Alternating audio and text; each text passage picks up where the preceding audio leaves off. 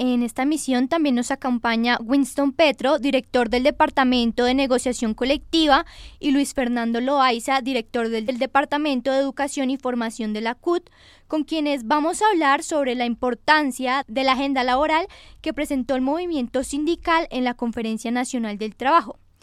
Winston, eh, ¿Qué pretende el movimiento sindical con la agenda laboral y qué paso sigue luego de la entrega eh, de esta agenda?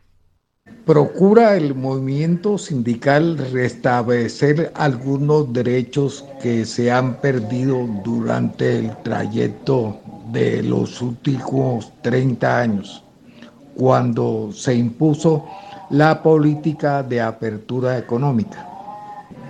De eso depende de la actitud del gobierno, porque puede desatarse un proceso de movilización sindical y popular alrededor de el apoyo a las reformas entregadas al gobierno.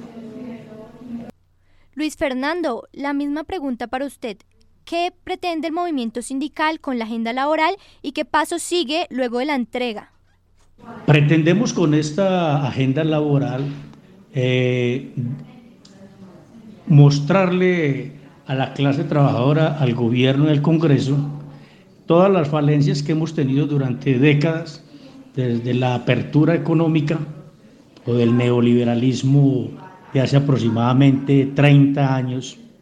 Entonces, mostrar esas falencias para ver qué podemos hacer juntos.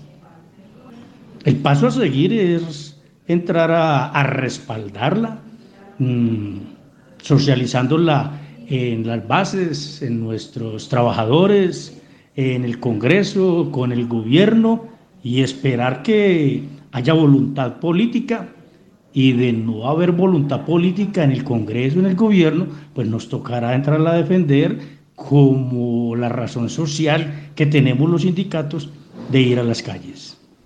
Muchas gracias Winston y Luis Fernando por participar en esta emisión.